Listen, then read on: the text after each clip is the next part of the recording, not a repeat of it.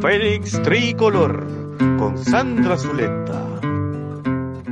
La Real Academia de la Lengua Española contempla dos acepciones para definir la palabra resiliencia. En la primera dice capacidad de adaptación de un ser vivo frente a un agente perturbador o un estado o situación adversos, lo cual puede describir a los venezolanos durante estos últimos años. Adaptarse a una economía hiperinflacionaria ha dado como resultado que muchos valientes se volvieran emprendedores, dejando de lado sus empleos e incluso sus estudios para cubrir sus necesidades básicas. Nos hemos adaptado también al hecho de ser emigrantes. Nunca antes habíamos tenido que celebrar Navidades o Año Nuevo a través de una pantalla, sustituyendo las hallacas y el ponche crema por alguna comida local. Al menos eso hacíamos los primeros años, porque ahora nuestra resiliencia también nos ha llevado a emprender en esos nuevos destinos, donde los locales han aprendido a degustar unas buenas arepas o el arte de comer empanadas. En su segunda acepción, la RAE define la resiliencia como la capacidad de un material, mecanismo o sistema para recuperar su estado inicial cuando ha cesado la perturbación a la que había estado sometido. En este punto, esa adaptación frente a un agente perturbador se vuelve en realidad una situación temporal, mientras cesa su influencia y podemos volver al punto de inicio. Desde hace unos meses, esta es la definición que ejemplifica con mayor exactitud lo que deseamos los venezolanos. Hemos probado nuestra capacidad de adaptación y hemos logrado superar 20 años de perturbaciones, pero ya lo vemos, ya lo sentimos cerca ya estamos listos para volvernos ese material, mecanismo o sistema que regresa a su estado inicial. Es evidente que de estos grandes tropiezos debemos sacar grandes enseñanzas. No todo lo que teníamos antes estaba bien o nunca hubiéramos elegido cambiarlo. Sin embargo, cada vez está más cerca ese cambio de rumbo hacia un camino donde volvamos a compartir en familia sin pantallas de por medio, sin hacer compras nerviosas porque el día siguiente los precios serán los mismos y sobre todo donde valoramos el país que tenemos y la estabilidad que nos brinda. No será fácil, no será rápido y hay mucho por hacer aún, pero esa resiliencia que nos define nos hace ir trabajando en ese objetivo porque llegó la hora de recuperar nuestra esencia y caminar juntos hacia un futuro mejor. Como dice alguien por ahí, vamos bien porque vamos juntos.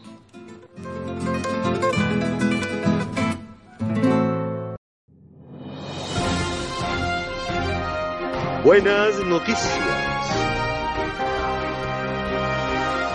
Durante el apagón más largo de la historia de Venezuela, la solidaridad cobró protagonismo en el país. Los ciudadanos se organizaron para compartir los recursos que tenían a su alcance, ayudando con comida, electricidad o transporte a quienes dependían en mayor medida de la luz. En estas circunstancias surgieron iniciativas como la del restaurante H. Bistró, que incentivó una donación de alimentos que estuvieran en peligro de descomposición. La empresa de telecomunicaciones Inter liberó el Wi-Fi en todas sus oficinas para facilitar las comunicaciones dentro y fuera del país. El autolavado caraqueño Multiservicios de El Rosal ofreció surtir agua de forma gratuita en sus instalaciones, mientras que la empresa Sin Cocos No hay Paraíso donó agua de coco para los pacientes que requirieran hidratación y no tuvieran acceso a agua potable.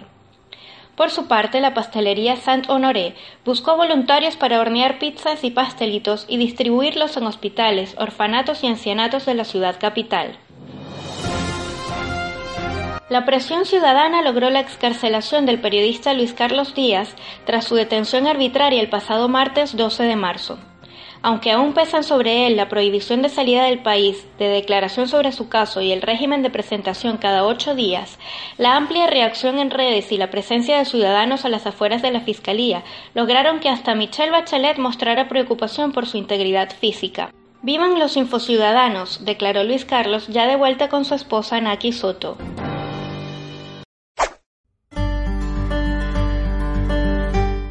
Ideas en conjunto. Adriana Hurtado nos envía esta colaboración desde Caicara del Orinoco en el estado Bolívar.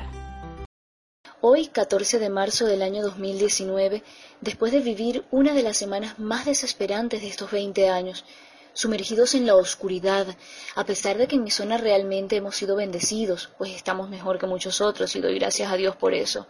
Agobiados por la carencia de servicios, sin poder comunicarnos, desesperados por la falta de lo más mínimo, que ha sido el pan de cada día en estos últimos años y que se ha acrecentado en estos últimos ocho días, continúo esperanzada, más esperanzada que nunca. Hoy, cuando en ciertos momentos la ansiedad quizás pueda ganar terreno porque no puedo comunicarme con los míos, cuando buscamos desesperadamente señal desde cualquier parte para poder enviar un mensaje y decir que estamos bien en medio de lo que cabe, cuando mucha gente envía mensajes por todos lados y a quien conozca, con tal de saber algo de su familia o amigos, cuando vemos gente en algunas ciudades del país cargando agua desde los lugares más insólitos, cuando sabemos que en muchos sitios la comida se daña por falta de energía eléctrica y lo que es peor con tantos necesitándola, cuando el corazón aprieta y la tristeza quiere ganarle a la esperanza, no me dejo. ¿Y saben por qué no me dejo? Porque nunca antes había estado tan convencida y sin dudas de que esto pronto va a cambiar. Porque como dicen por allí, y aunque suene trillado, Mientras más oscuro está, más pronto llegará el amanecer. Cuando salgo a la calle y me hablan de la situación que vivimos, solo puedo mirar a las personas a la cara y decirles con mucha convicción, pronto volveremos a ser libres. Sigamos enfocados, sigamos esperanzados. Tengo la certeza de que somos energía y debemos enfocar esa energía hacia lo positivo. Sé que es difícil, pero no es imposible. Yo también he caído, y muchas veces, pero en este momento no dejemos que nadie nos quite la esperanza, no podemos permitírnoslo. Debo contarles lo que me ocurrió minutos antes de decidir escribir y grabar estas palabras. Me encontraba algo inquieta, sin saber qué hacer, anhelando comunicarme, y decidí caminar hasta mi oficina a ver si el teléfono fijo funcionaba, cuando recibí un hermoso regalo, de esos de los que simplemente debes maravillarte. Allí tenía una pequeña visita, un ave que a pesar de que todas las puertas estaban cerradas, logró entrar a la casa y sorprenderme dibujando una gran sonrisa en mi rostro. Eso me motivó a escribir y grabar esto, pues siempre hay algo o alguien que puede hacerte sonreír en medio de las dificultades. Hoy fue esa pequeña ave, otros días ha sido una mariposa, una flor, algunas veces son las personas que se cruzan en nuestro camino. En fin, todos somos luz, y aunque no lo crean, somos luz para alguien. Así que lo repito, sé que es difícil, pero seamos focos en medio de tanta oscuridad y sembremos la esperanza que nos vienen cosas buenas, porque los buenos somos más. Desde Caracas nos llega esta reflexión de nuestro colaborador Royman Ávila. A mediados de los años 80 y principios de los años 90, a través de las pantallas de la televisión venezolana, pudimos disfrutar de una serie de piezas audiovisuales que nos explicaban lo fácil que era ser un buen ciudadano. La Fundación Cultural Venevisión, de la mano de su gerente general, la periodista Marta Rodríguez Miranda, fue la responsable de la elaboración de estas piezas que marcaron un hito en nuestra televisión nacional y le permitieron hacerse acreedora de múltiples premios y reconocimientos por su destacada labor en esta área. Campañas de vacunación, atención y cuidados de espacios forestales, el buen uso del agua potable, la correcta recolección de la basura, el uso consciente y racional de la energía eléctrica y hasta el uso oportuno del paso de cebra fueron varios de los temas escogidos por la periodista como eje principal de estos micros que, en apenas un minuto de duración, buscaban, a través de su difusión, llamar a la reflexión y formar en valores a los televidentes, aportando en 60 segundos las herramientas necesarias para despertar la conciencia ciudadana en una Venezuela que ya en esta época reclamaba que nos abocáramos a trabajar por ella.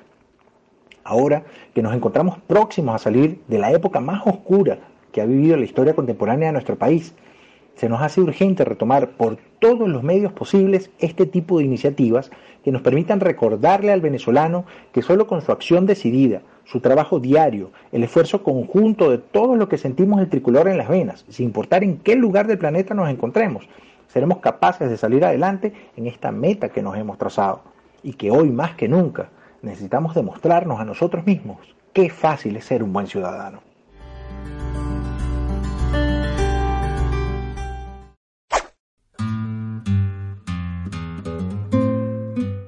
Hemos llegado al final de Fénix Tricolor.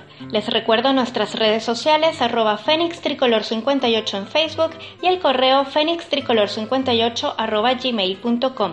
Agradecemos a nuestros colaboradores de hoy, Adrián Hurtado, Royman Ávila y nuestra voz en las cortinas, Carlos Armas. Yo soy Sandra Zuleta y me despido con este himno a la resistencia de Gabriela Montero. Chao.